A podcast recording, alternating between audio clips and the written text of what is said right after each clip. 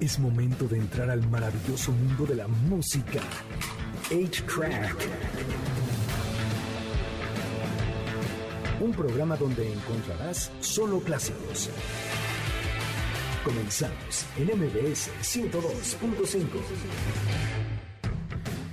Bienvenidos a una nueva edición de A-Track. Mi nombre es Checo Sound. Hoy es sábado 25. No, nada que ver. No, ¿Qué cinco. 5, no? Cinco 25 no sé dónde saqué. Pero sí es 5 de junio. Mañana usted tiene que salir a votar, pero hoy se puede divertir con nosotros. Este programa va a tener aliens, este programa, bueno, ovnis, porque realmente no hablaremos de aliens. Va a tener también a Elvis Presley, que también era como un fuera del planeta. Vamos a hablar de Pink, vamos a hablar de los Doors y tenemos muchas noticias. Pero antes vamos a estrenar hoy una canción de Billie Eilish que a mí la verdad me gustó mucho. La canción se llama Lost Cause. Es de su disco Happy Ever After del 2021. Es una muy buena canción de un muy buen disco que se ve que viene. Ella es Billie Eilish que se ve más bellísima que nunca y así empieza A-Track por MBC 102.5. Ella es Billie Eilish, la canción se llama Lost Cause de su disco Happier Ever After del 2021. Este es un nuevo sencillo, por supuesto, de este disco. Ella habla acerca de un exnovio que estaba como muy ensimismado, un chavo muy inmaduro. Pues Billie Eilish también, fíjate, en uno, en, en mí no, porque yo ya estoy bastante grande para ti, pero en uno que esté un poquito más grandecillo. Como yo. o No, como Carlitos, quién. Tú también estás bien tan nativo. Oh, o sea, no. ¿cuántos años tiene? Billie Eilish tiene como 20 años, Ah, sí, 21 está bien años. chiquita. No, sí, no. Se ve más uno de grande. 25. Que no sea pasadillo de lanza, pero sí, o sea, que, que la encamine. por- porque a esa edad, a esa edad uno es un inmaduro. Digo, bueno, yo sí. Digo, todavía lo soy, imagínate esa Con, edad. con una era. buena persona como Drake Bell, que hablaremos al rato, supuesto, por en un cierto. momento, de hecho, Sí, sí. podremos hablar de él. Pero no sin antes hablar de nuestro semáforo verde, porque el día de mañana, pues son las elecciones y casualmente tenemos semáforo verde, así que el día de mañana usted aquí en esta emisora, en el 102.5, usted va a tener las elecciones 2021. Tú decides, MBS, y inicia el programa a las 6 de la tarde y acaba a las 9 de la noche. En este programa va a estar Luis Cárdenas, por supuesto, Manuelito López San Martín, un abrazo, Pamela Cerdeira, que es de lo mejor de lo mejor, Ana Francisca Vega, y también está Juan Manuel Jiménez. Este programa lo pueden ustedes estar escuchando, van a estar haciendo análisis acerca de todas las votaciones y todo lo que va a pasar con las grandes, grandes mentes de estas personas, así que no se lo pierdan, salgan y voten. Y bueno, retomando un poquito. Pues así, ay, milagrosamente entonces ahora tenemos semáforo verde. El semáforo verde como tal, así que diga usted ya puede salir e ir a todos lados, ¿no? Las clases presenciales, sí las escuelas tienen, o sea, deciden sí tomarlo. Es opcional, ¿no? Es Creo. opcional, sí, sí, sí, no es obligatorio. Yo supongo que obligatorio será por finales de agosto donde ya empiezan las, el nuevo in- Ciclo. eh, bueno, el nuevo ciclo escolar. Pero las que ya puedan, ya pueden empezar a retomar. Los hoteles pueden estar al 60% de su capacidad, las tiendas y plazas al 50% y los restaurantes podrán por fin cerrar a las 12 de la noche para Carlos, por ejemplo, Yo soy o uno que por come eso, tarde. sí, sí. Pues es que sí, de pronto es de, híjole, unos tacos y ya están cerrados. O, Ahorita no saliendo sé. nos vamos a echar Vamos unos- a echar unos tacos porque yo sí tengo un hambre, un hambre feroz. El 14 de junio se reinician los eventos al aire libre al 50%, al 50%. Iba a decir de descuento, no sé por qué, pues como viene el hot sale, padre, como pero- pasó el hot sale, supongo que por eso. Clases de en gimnasios, congresos y convenciones. Y el 24 de junio son los eventos de entretenimiento en espacios cerrados, o sea, conciertos, etcétera, con un 25% de aforo. Cines y cines al 50% y teatros al 50%. Seguirán cerrados todos los bares y antros, así que los que querían ir al Patrick Miller, pues ahí nos veremos después. Los casinos también ya están abiertos ya para están que abiertos. vayan. Y también la capacidad está baja, creo. Sí, ¿no? está como estar 30, creo. 30, 40%. Así que bueno, por favor, de todos modos, no, esto no ha acabado. O sea, hay que tomar en cuenta que la pandemia no ha terminado, que tenemos que seguir cuidándonos, poniéndonos el cubrebocas y demás. No significa el semáforo verde que esto ya se acabó, siguen las vacunas, sigue todo, mantenga su distancia. Todo lo que aprendimos el año pasado, a lo mejor ya un poquito más en la calle, pero siga manteniendo su distancia. Que no le gane el vicio como a mí, que me la paso en el casino. Exacto, porque Carlitos, híjole, de veras, toda la quincena y se levanta. Ay, sí, no déjense que me enferme, voy a quedar en la pobreza extrema. entonces, pues, no. ¿Y de qué se murió? No, de, de, De pobreza. De pobre. Y bueno, pues tenemos una nota de verdad extraña. O sea, ayer estaba yo viendo eh, como de, bueno, pues a ver de qué podríamos hablar esto. Porque digo, la- como quiera, todos los días van cambiando las notas y que salen cosas interesantes. Pero una cosa que sí me sacó de onda horrible porque lo, lo he visto en persona es lo que pasó con Drake Bell. Sí, tan buena persona que se ve. o sea, Sí. Ahora sí que se ve bien tranquilo, ¿De buen verdad? niño, todo. Ajá, ajá. Pero luego esos son los peores, ya me di cuenta. O sea, ahí sí, es donde, donde sí, se- ya le dijiste que es tranquilo y entonces Sí, ya pobrecito. Pero bueno, fíjense ustedes que Drake Bell es un cantante que salió de Drake y Josh y él decidió hacer una carrera como solista. Es un jovencillo ahí. Y bueno, pues estuvo mandándose algunas fotografías con una menor de edad. Y también mensajes sexuales. Eh, lo metieron a la cárcel cuando se levantó esta demanda, eso fue en esta semana, y pagó 2.500 dólares de fianza para poder salir y empezar a planear su caso, que el 23 de junio es cuando empieza. ¿Qué es lo que está pasando? No es la primera vez que se le acusa de esto. ¿A poco? Sí no me Ajá, sabía. Ajá, y aparte tuvo una novia, y la novia se llama Melissa Lingafeld, y ella lo acusó de violencia. Tu- tuvieron un año de romance, así de, ay, no, nos amamos un chorro, y Drake Bell es súper buena onda. Y al año el tipo cambió y la golpeaba, y la empujaba, y demás. Total que bueno, pues fue de verdad horrible todo lo que pasó a esta pobre mujer. Y bueno, pues ahora Drake Bell, quién sabe qué va a hacer de su carrera.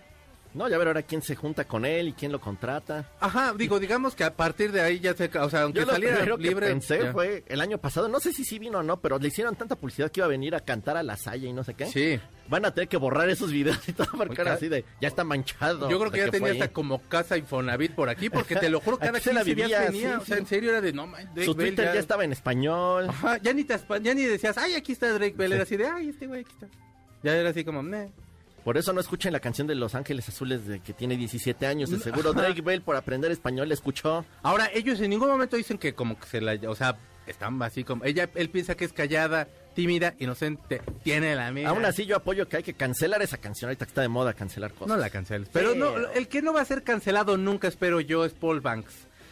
Entonces estaba ídolo, por la vida muy tranquila. Tú, tú ves Interpol, ¿no? Interpol es una banda oscurilla, tiene cosas muy padres, tiene unas super letras. Estamos escuchando de fondo Take on a Cruise, Take on a Cruise y se la dedicó increíbles. a Jorge Guillén, que era su canción preferida y la verdad es una gran canción. Pero bueno, eh, no era Not Even Yell, creo. Pero bueno, saludos, mi George, igual. Eh, total que bueno, en- durante la pandemia salió un programa en Canal 5 que se llama Club Mundo Kids. Este programa es un tipo Plaza Sésamo que también toman cosas como de pedagogía para enseñar a los chavitos y demás. Han entrevistado gente deportista, científicos, doctores, lo que quieras. Y entonces hace unos días salió Paul Banks con el personaje Coco y Maya. Entonces Coco y Maya, Coco está así como en la computadora y le dice a Maya que trae su playera de Interpol, Ay, qué padre. que va a hacer una entrevista con Paul Banks y la morra pues obviamente no le cree, todos son figuritas igual de las de Plaza Sésamo y Coco es un Coco. Y entonces en cuanto vea Maya vea a Paul Banks se desmaya y Coco le hace una entrevista en la cual le pregunta que qué es lo que más le gusta de tocar con gente, con tantísima gente en vivo. Interpol es una banda, digamos, a lo mejor un poquito más de festivales. Entonces le toca tocar ante miles de personas. Y dice que le gusta mucho porque es como tocar ante amigos y se la pasan muy bien y se divierten mucho. Y también que le gusta mucho el escándalo que se puede hacer. Te lo juro que estaba, todo el tiempo habló en español, por cierto, un español perfecto. Y cantan la canción de, de Club Mundo. Eh, Kids, es que nada más le pusieron Mundo Kids así en la canción, por eso nada más le puse Mundo Kids, pero era Club Mundo Kids. Y cantan, cantan juntos la canción y ya luego ya se despiden. Son, un- debe ser que un minuto, dos minutos, que fue un Facebook Live seguramente, alguna cosa que hizo la producción. Pero se me hizo muy buena onda de parte de él. Pues él vivió en México, entonces debe Sí. hablar bien español. Y vivió en España, cuando se le escapó al papá se fue a España también un tiempo, entonces habla bastante bien. Y por eso, festejando eso, vamos a poner una canción de su disco más exitoso, cuando menos aquí en México, el Antics del 2004, la canción se llama Slow Hands, que habla acerca de cuando ya el amor está fatigado, de cuando usted ya está cansado de esa persona. Esta canción es hermosa, como todo ese disco completo. Escuchen Interpol aquí en A-Track por MBS 102.5. La banda que usted está escuchando son Interpol, es la canción Slow Hands de su disco Antics del 2004. ¿Qué está usted haciendo en el 2004? Entre lo- En lo que lo piensa, nosotros vamos a ir un corte y regresamos para hablarle un poco acerca de los ovnis y lo que viene al respecto. Está escuchando A-Track por MBS 102.5. Pongamos pausa al cartucho de 8-Track, donde están los verdaderos clásicos, por MBS 102.5. Es momento de ponerle play al cartucho de 8-Track. Por MBS 102.5, donde están los verdaderos clásicos. Ya regresamos, MBS 102.5.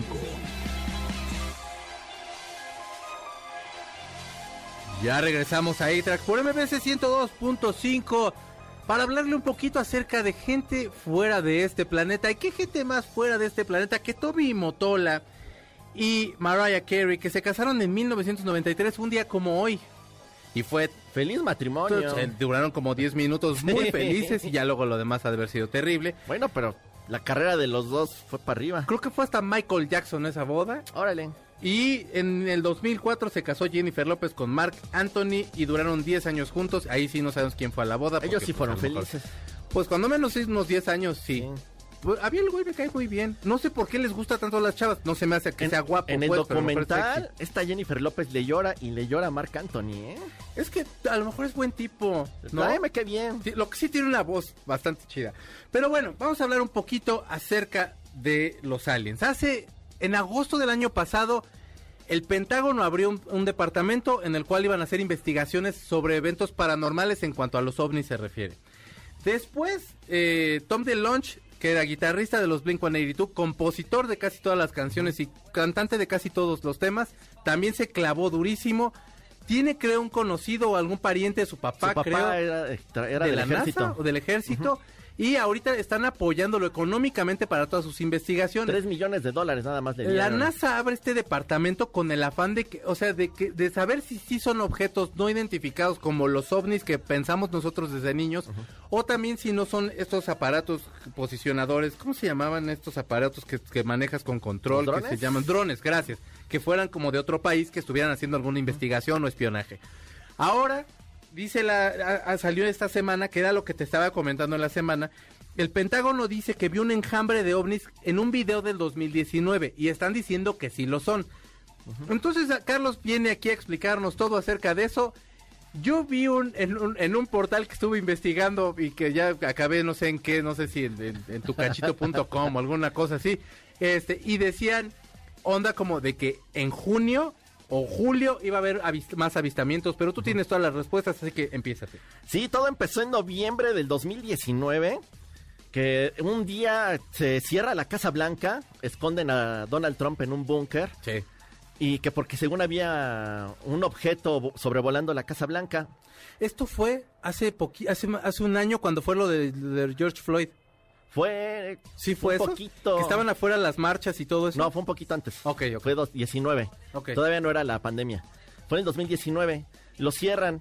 Los testigos dicen que era una pirámide la que estaba flotando arriba de la Casa Blanca. La Casa Blanca después dijo que eran aves, o sea, pájaros, ¿no? Después dijo que no, que había sido un avión y que no sabían de dónde venía. Pero pues desde ahí dicen que Trump le dio miedo porque él sí vio este objeto, ¿no? Que era una pirámide. Mm. Un mes después, Donald Trump, el 20 de diciembre del 19, firma la ley de la Fuerza Espacial de los Estados Unidos. Cierto. ¿Que esto qué es? Que ya en el espacio Estados Unidos puede combatir y puede tener movilidad y logística espacial. De hecho, se enojó mucho Rusia, se enojó mucho China, porque ellos agarraron, la firmaron y nos vale gorro, el espacio es nuestro. Entonces ahí fue como donde empezó todo, ¿no? Porque dicen que Trump fue el que se asustó después de ese día. Sí. Después viene el 2020 y curiosamente viene el- la famosa cuarentena mundial.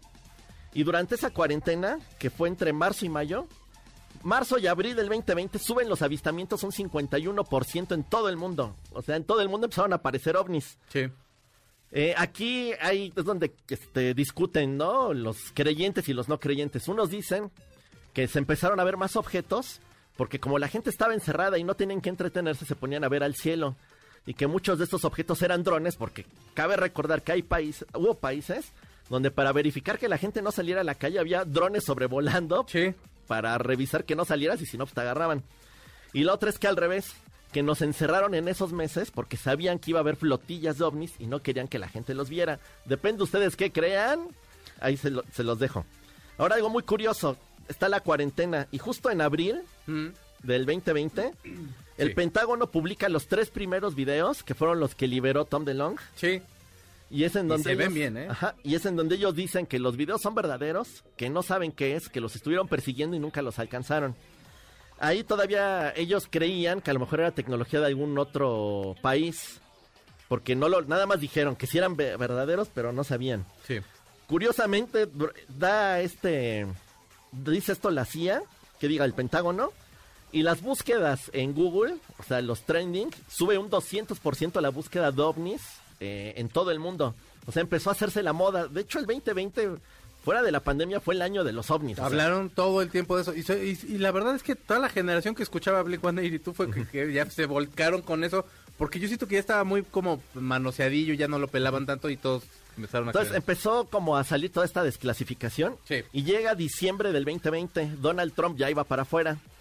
Entonces firma un documento de ayuda sobre el coronavirus donde va a ayudar a todo el pueblo americano antes de irse, pero ahí dentro de este documento mete un extra que está muy curioso, Mm. que dice que tiene 180 días las, las agencias de inteligencia de los Estados Unidos para dar a conocer todo lo que saben sobre avistamientos de ovnis. Va dentro de esta ley. Sigue vigente, gana Joe Biden. Y creían que iban a tratar de tumbarlo en el Congreso, pero resulta que tanto republicanos como demócratas apoyaron lo que dijo Trump y sigue esta ley. De hecho, ahorita están estas pláticas en el Senado y la fecha límite para presentar el informe es el 30 de junio. De no pas, ok, si no se firma, si, si cruza el plazo límite, ¿qué va a pasar? ¿Qué va a pasar? Está curioso porque justo el, el- el ufólogo principal que iba a presentarse, justo esta semana creo iba a ir, Mm.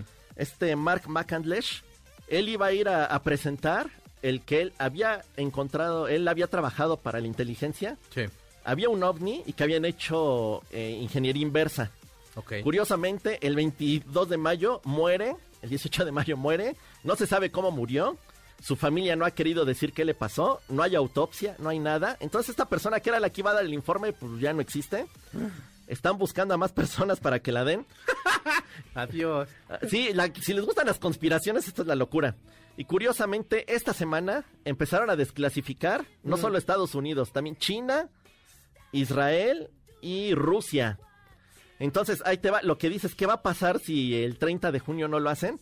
Se supone que sería algo contra la ley y en teoría habría repercusión contra las agencias de inteligencia y les podrían desde quitar presupuesto hasta enviar a la cárcel o hacer algo. O sea, tienen que presentar algo Diablos. sea algo que es lo más común, lo que se cree que va a pasar es que el 30 de junio van a presentar las pruebas y se va a decir que sí existen estos objetos, que no saben de dónde vienen, no precisamente que sean extraterrestres. Sí, no, no, no, no. De hecho, eso significa, es algo no identificado, no que a mí es me da más miedo que pensar que no sean extraterrestres, porque si no son extraterrestres y son de alguna otra potencia mundial y que por lo que sabemos no es ni Israel, ni China, ni Rusia, ni, Ni Estados Norcorea. Unidos, ¿de dónde vienen, no? Y, Ah. y cómo se pueden mover tan rápido y hacer eso.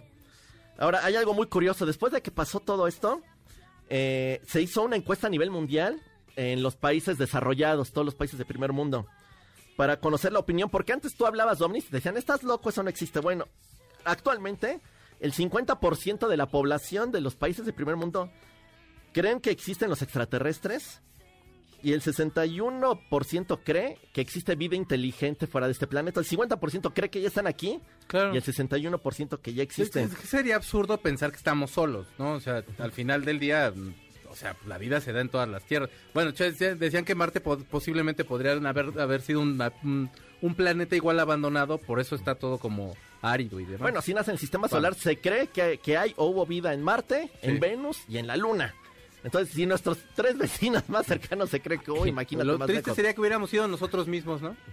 Y ya nos acabamos todos esos planetas y ahora ya nos acabamos Pues este. vamos a regresar a Marte, parece. Amén. Ya nada más para cerrar, Sí, una actualización. El día de ayer, eh, Barack Obama dio Ah. una entrevista y en ella Barack Obama dijo, creo que Estados Unidos tendría que gastar mucho más dinero en defensa y surgirían nuevas religiones en caso de que se llegara a confirmar la presencia de vida extraterrestre explorando nuestro planeta. Después de que da esta declaración, todos empezaron a creer que quizás el 30 de junio, que es el último día, se acepte que se encontró vida, aunque no precisamente sean los ovnis. Vamos a esperarnos a acabar el mes a ver qué pasa, pero se cree que viene la desclasificación ovni mínimo por cinco países. Bueno, habiendo tantas canciones acerca de ovnis, tantas canciones acerca de aliens, la del cha-cha-cha, la del ricachá, esa tan bonita de llegar La de Tropical. Forever. Tropical Forever tiene también están los Blink 182 Café que los hemos mencionado mucho. Café Tacuba. Carlos escogió la canción eh, Invasión Estelar de su disco de 1997. ¿Por qué? Super B, perdón. del El disco Super B. La mejor banda de México, La Gusana Ciega. Ah, caray. Tenía que ponerla. Invasión estelar, porque creo que a lo que todo el mundo tiene miedo de creer en extraterrestres es una invasión. Yo creo que no, yo creo que son buenas personas. Pues yo creo hubiera- que ni ya- nos ya- pelan. La verdad es que yo hubiera pasado algo honestamente. Pero bueno, este es un super disco. De verdad tiene celofán.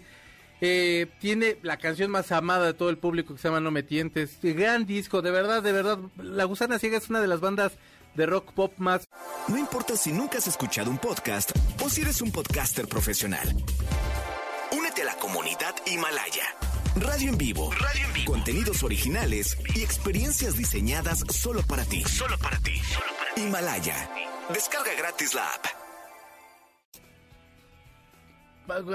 Son con, me- con mejores canciones posiblemente. Y vamos a escuchar una de ellas. ¿Quieres tú agregarlo?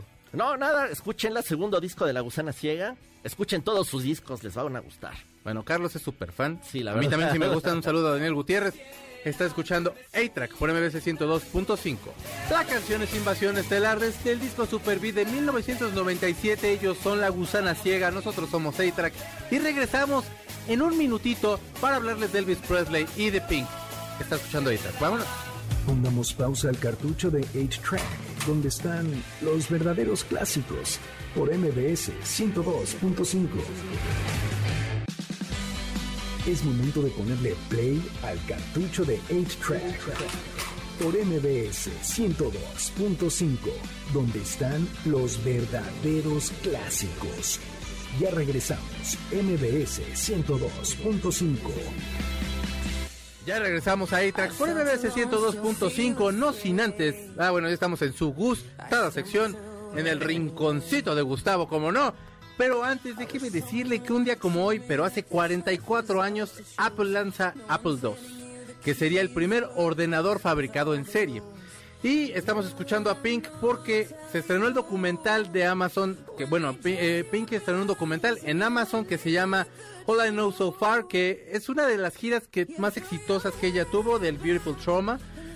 Y bueno, en este documental podemos ver a Pink preparando todo lo del concierto en su vida familiar. Pink ya es una mujer que ya ha madurado bastante, tiene sus hijos, es, pues sí se ve que es una mujer bastante plena. Y la dirección de este documental es de Michael Grace. Gustavo, dime qué onda con este documental. Fíjate que mm, a mí me gustó, me gustó bastante el, el documental porque, eh, ok, sí, ya, ya es una gira que ya pasó, este, pero, pero eh, ves precisamente a Pink eh, por el lado de, de la familia, creo que está muy tirado al lado de la familia y está Claro. muy padre, ¿no? O sea, el esposo viaja con ella, van los niños, es- están curiosísimos los niños. Sus hijos están No súper padres. o sea, no, de verdad. eh, Aparte tienen como la misma chispa de la mujer, La- ¿no? la- el más chico es una, es una locura, o sea, hace lo mismo, Sí. hace las coreografías, canta, o sea, es de veras Pink. Claro. O sea. Y ella dice que tiene una conexión muy, muy grande con, con su hija, con la más grande. Que de hecho por eso es que pusimos, bueno, estamos escuchando de fondo All I Know So Far, que es una muy buena canción. A mí me gustó muchísimo la canción, me gustó mucho el video, me gustó mucho la, digamos, la temática que maneja con, precisamente con su hija. Que es como una mamá moderna, ¿no? De estas de, pues mira, te voy a platicar lo que a mí me pasó. Lo, o lo que yo viví, ¿no? O sea, Mm. para que no la vuelvas a regar o para que a ti no te pase igual. Y, y es lo que te alcanza, ¿no? O sea, a final de cuentas, cuando te decían tus papás, pues mira, yo también la regué, este, para que no la vayas a regar tú, ¿no? Claro, claro, claro. Creo que, creo que eso es lo que vale mucho la pena, obviamente del, del documental, pero aparte de la canción, la canción es buenísima y el video es buenísimo. Y en la narrativa del documental, yo, yo ahí sí, perdón, no lo, no me dio tiempo de verle, porque lo que, de lo que sigue sí lo vi y lo voy a volver a ver ahorita llegando. Pero, eh, ¿qué tal es la dirección? ¿Qué tal es la narrativa? ¿Te gusta en Mira- el sentido, o sea, independientemente de una Pink que ya ves madura y de familia, en cuestión, digamos, artística, ¿cómo la ves en la preparación de la gira? Mira, la verdad es que es algo muy sencillo, o sea, el documental es algo muy sencillo, o sea, Mm. simplemente la siguen, eh, digamos, al día a día, o sea, no, no, no hay gran cosa, no hay, no hay gran cosa detrás de todo este documental, no hay, no vas a gozar de un documental de, de fotografía ni nada, es, es ver a Pink, ¿no? Eh, por ese lado de la familia, básicamente es lo más importante. Otra parte que es muy importante es la preparación precisamente de la gira y de una de las, que para ella es la más importante, la de Wembley. Claro. ¿no? Este, tiene un, un arnés ¿no? Con el que, digamos, la cuelgan y, y va alrededor de todo el estadio volando. O se ve padrísimo, se ve muy, muy, muy padre eso. Y te digo, o sea, lo que platican es que un día le falló precisamente. Entonces, en lugar de ponerla de los dos lados, la jala de uno y dice que la jaló, que te jala, imagínate la, Ajá, la- o sea, la ajá. tensión, que es a 54 kilómetros por hora. Entonces la jaló, se cayó y se lastimó una, una rodilla y una pierna, algo así. Entonces, o sea, de verdad es, una, es un profesionalismo que dices, no manches, porque él dice la, su hija creo que es la que le dice, oye, ¿te vas a volver a subir en eso? No, no, no le hagas, ¿no? Y le dice, ya, pues es que no porque haya tenido un mal día, me voy a... Claro, te atrás, ras- no te rajas. sí. entonces, este, sí, a mí me gustó mucho, está muy bueno, pero lo que creo que deberíamos de hablar, porque nos va a llevar un poquito más de tiempo, Va, es del perfecto. siguiente, que es Elvis Presley, el rey del rock and roll, se estrenó en, en Netflix a principios de semana. Es un súper documental. La verdad, a mí me gustó mucho porque siento que la historia de Elvis nos la han contado de todas las formas posibles. A mí me sigue gustando. O sea, es como programa de Paco Stanley, ¿no? Sí, o sea, veías sí. los mismos chistes y te reías en los mismos chistes sin importar, pero la vida de Elvis es exactamente igual, sigue siendo igual de, de, de, de- como este imán, pues, de persona, ese, ese carisma, sigue siendo ese mesías que, que, que esperaban ellos y que sigue siendo para nosotros, pero tiene cosas nuevas. Ahora, puedes está también está ahí eh, Priscilla Presley, está Bruce Springsteen, Emmylou Harris, está Tom Petty y algunos cercanos del cantante que hablan acerca de él. Eh, a mí me gustó mucho, se me hace que la narrativa es buena y es una docuserie y, y vale bastante la pena verla, pero por Es- favor. A ver, mira, es, no es nuevo, o sea, hay que decirlo, no es nuevo, es de 2018, es de HBO. El vaya, eh, lo que pasa es que no estaba para cuando, para, cuando menos Sí, para, para la- nosotros, este, para la gente que no pagamos para los HBO. mortales, no, no, estaba, barato, no estaba tan, tan, este, tan a la mano. Ahorita está en Netflix, pueden verlo en Netflix, está muy bueno. El nombre original es The Searcher, no, el buscador. ¿Por qué nace este, eh, este documental? Porque eh, Priscila, precisamente platicando con uno de los amigos más cercanos de Elvis, que se llama Jerry Schilling, eh, platican y dicen, oye, yo creo que hay que mostrar un lado de Elvis que nadie ha visto, ¿no? Que, Claro. es, que es esta parte como de, que, que el que estaba buscando, él que era lo que estaba buscando. Olvídate de lo que pasó en realidad eh, con su carrera, o sea, sí, obviamente con su carrera, pero vaya, el trasfondo de, de, ay, fue la estrella y, y todo lo que sucedió detrás de todo eso. Eh, las drogas, a lo mejor. En esta parte no vamos a ver tanto eso, sino precisamente la vida un poco más personal y lo que él verdaderamente buscaba. Sí, porque estamos viendo un documental en el cual nos narra, por supuesto, toda la vida que tuvo en Tupelo y las carencias que tenía con los papás, el ascenso, cómo va creciendo, tal y tal. Y llega realmente hasta donde hace su servicio militar, que ahí es donde entra realmente en contacto con las drogas. O sea, con las anfetaminas, ahí es donde las conoce y camina pa'l monte, sí señor. Y creo que ahí es donde... O sea, creo que para cuidar, Priscila para cuidar un poco la imagen también, trata como de cuidar un poco este aspecto. Sí. Pero sí tiene estas cosas nuevas. Y nuevamente, en mi caso, yo conecto rápido luego, luego con el tipo, porque le admiro en serio mucho. Se me hace un gran intérprete. No, y además, digo, si ven, si lo ven, este documental tiene, tiene tres cosas muy especiales. Una es todo el, el- los archivos, o sea, las fotografías y los videos que se muestran, de verdad son geniales, o sea, son Sí, buenísimos. Sí, es un trabajo. Eh, el, el trabajo de, de- te digo, de, de la plática que tuvieron eh, Priscila con Jerry y, y que le hablaron a John Landau, que es el productor, Mm. para traer al, al- al- a este Tom Tom Binjan, que es, que es el director, este, para poder hacer todo este, este documental le quedó muy bien. Eh, y la tercera parte es precisamente cuáles son cuáles fueron los problemas principales que tuvo Elvis Presley buscando lo que más quería. Uno, que era que fue cuando regresó, que fueron dos años fuera Sí. de, de todo el ambiente artístico y todo lo que lo- las giras y precisamente el abuso de las giras después de eso, ¿no? Ya lo verán, está muy bueno y este yo se lo yo ahora sí yo se los recomiendo. Eso, te- tenemos una canción que Gustavo escogió y la canción es Promised Land del disco Promised Land, que es un disco en vivo de 1975. Esta es una canción original de Chuck Berry que le escribió en la cárcel y lo metieron a la cárcel al angelito porque se estaba raptando una mujer y entonces de estado a estado lo metieron al, al tambo y en la cárcel fue a la biblioteca, pidió un atlas de los Estados Unidos para poder escribir este tema. Están escuchando ustedes ni más ni menos que al rey que sigue teniendo todo para seguir triunfando. Sigue triunfando, Rey, te queremos. Está escuchando A-Track por MS2.5. La bellísima voz es, por supuesto, de Elvis Presley. La canción es Promised Land, de su disco Promised Land en vivo de 1975. Ustedes están escuchando A-Track y de regreso voy a hablar de un fan de, de- también de Elvis Presley, es, es Jim Morrison de los Doors, está escuchando ahí, regresamos, no tardamos nada, vengan, vengan, vengan. Pongamos pausa al cartucho de 8-Track, donde están los verdaderos clásicos, por MBS 102.5. Es momento de ponerle play al cartucho de 8-Track, por MBS 102.5, donde están los verdaderos clásicos. Ya regresamos, MBS 102.5.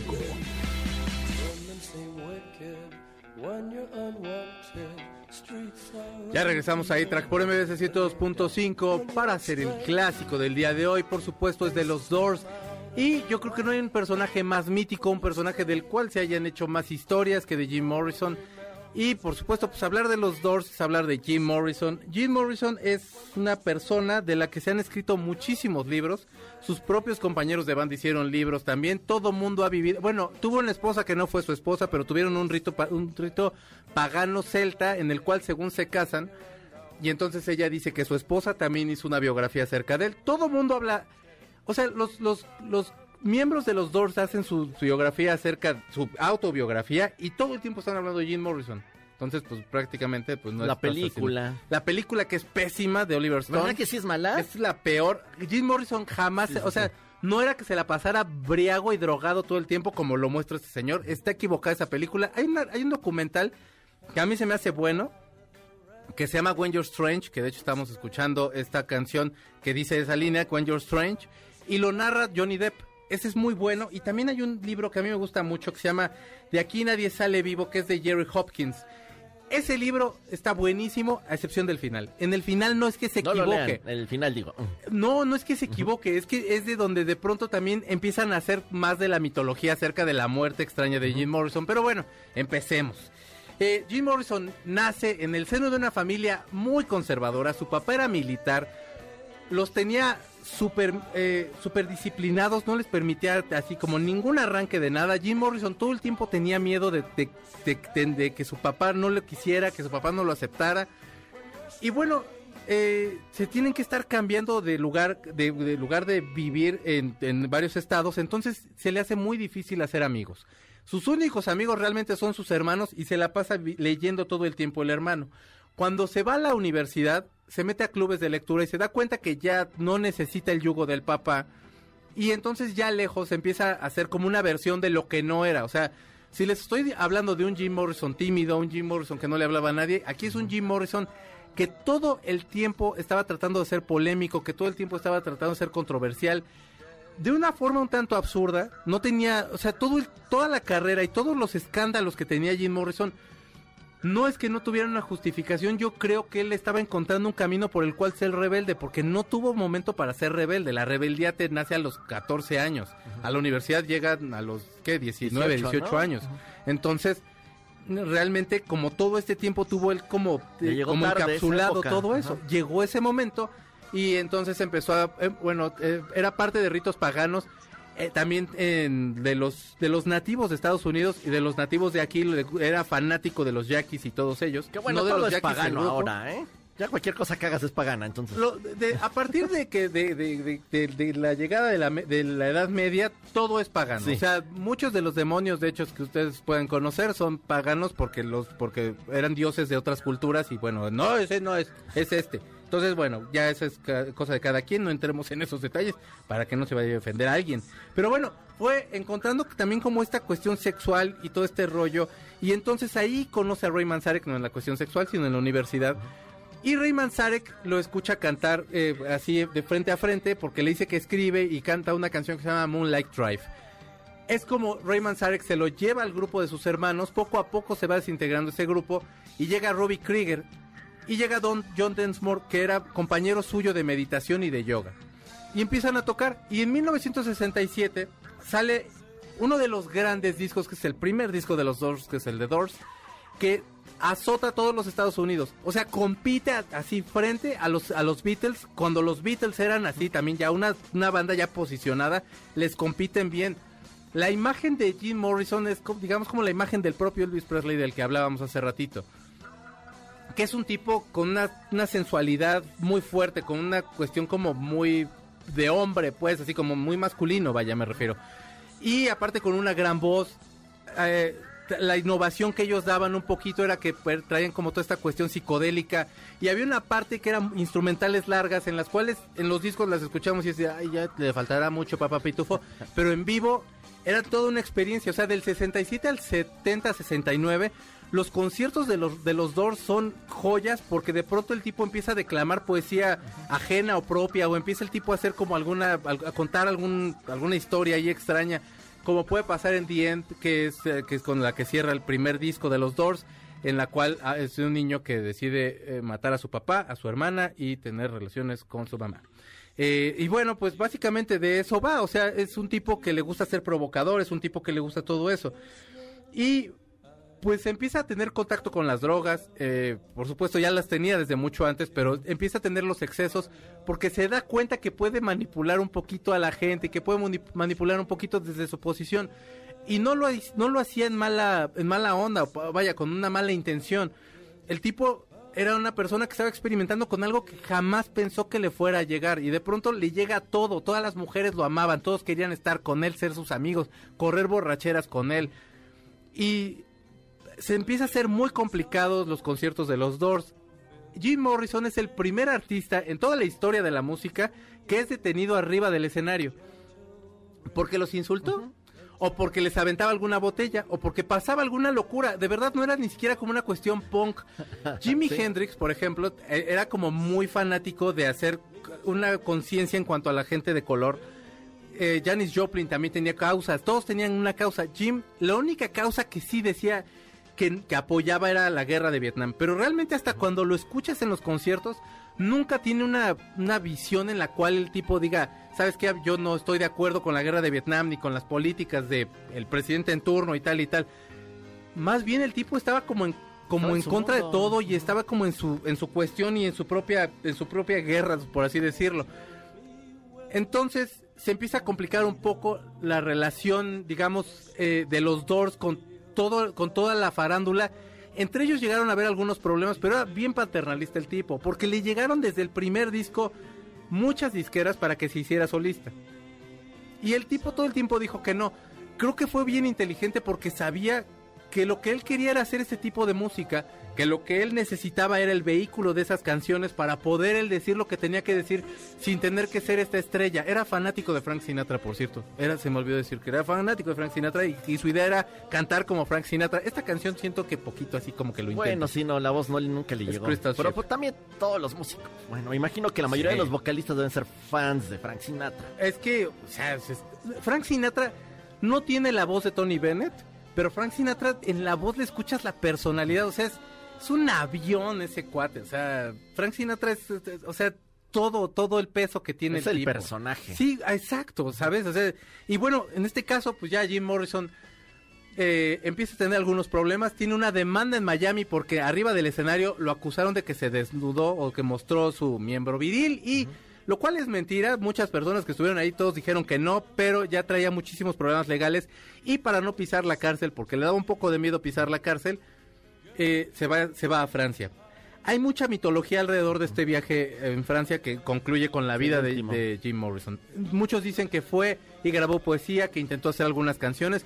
Todo es mentira. Los discos de poesía que hay acerca de, acerca que hay de Jim Morrison, perdonen, son discos que se editaron muchísimo antes o son grabaciones que hubieron antes de que él se fuera. En Francia, Jim tenía muchos problemas con las drogas, ya se metía heroína, se metía drogas bastante fuertes, se fue con su amante Pamela, que de hecho Pamela y él se conocieron desde que estaban en la universidad. Y siguieron, tuvieron una relación súper tormentosa porque el tipo se acostaba con lo que respirara, con eso se acostaba. Y la chava también, también tenía como esta cuestión, estamos hablando de los 60 y la libertad sexual. Entonces, bueno, se van a Francia. El tipo está como muy tirado a las drogas y aparentemente, bueno, se muere de un pasón. Esa es como la, oficial. Y entonces eh, sale la como el acta de defunción y en el acta de defunción no, no acierta ni en el tamaño de Jim Morrison, ni en el color de ojos, ni en el del cabello, en el peso, nada. Ahora así como un así aquí un señor Juan se cayó y muchos decían que por tres días Pamela, eh, Jim Morrison aparentemente, si se murió, es otra mitología, Si murió, murió en la calle o murió en casa de alguien. Sí, y lo llevaron, ¿no? Y se lo llevaron a Pamela. Y ella lo metió a la, a la tina. Otros dicen que pasó eso y lo metió al congelador tres días porque no quería dejarlo ir. Y otros dicen románticamente que vivió y se fue a Cuba. Eh, lo que haya pasado, de verdad es, un- es, toda una mitología y es, es lo que es raro del libro de Nadie sale vivo de aquí. Que es que yo lo conozco como Nadie saldrá vivo de aquí, luego le cambiaron el título. Pero bueno, es lo que tiene raro, que deja un poquito entreabierto en todas las entrevistas que hace este hombre, que todos los amigos dicen, no, es que sí vive, porque o sea, nunca vimos el cuerpo, nunca, o sea, no hay un acta fúnebre en la cual digamos, ah, mira, sí, un acta este, de muerte, vaya, eh, en la cual diga, es este, es Jim Morrison. Entonces de ahí se hace toda la mitología y a la fecha sigue siendo una de las figuras más emblemáticas, creo que del rock and roll. Y Entonces se a lo mejor está en. Cuba con Tupac, ¿no? También dicen que Tupac está en Cuba. ¿Qué tal que hasta son amigos tú? ¿Qué tal que él le consiguió casa? y poetas los dos, así que bueno, Sí. ¿qué más quieres? Esa es la historia, a- así como muy en corto, sobre todo de Jim Morrison y de los Doors. Escuchen, la verdad vale muchísimo la pena. Hay un disco que me gusta muchísimo que se llama Life She Cry. Y hay otro disco que también es de los dos en vivo, que sale Jim Morrison con un pantalón de piel que, color café, que tiene una canción que es un monumento de canción que se llama Universal Mind. De verdad no se van a arrepentir, si les gustan y si no les gustan retómenlo y si no, pues eh, gracias por escuchar. Entonces Gustavo estuvo en la producción, mi señor Zavala estuvo en los controles, Carlos, muchas gracias. Muchas gracias a todos por escucharnos. Ojalá les haya gustado el programa. Y nos escuchamos la próxima semana, como siempre, sábados a las 7 de la tarde, para que no se les olvide.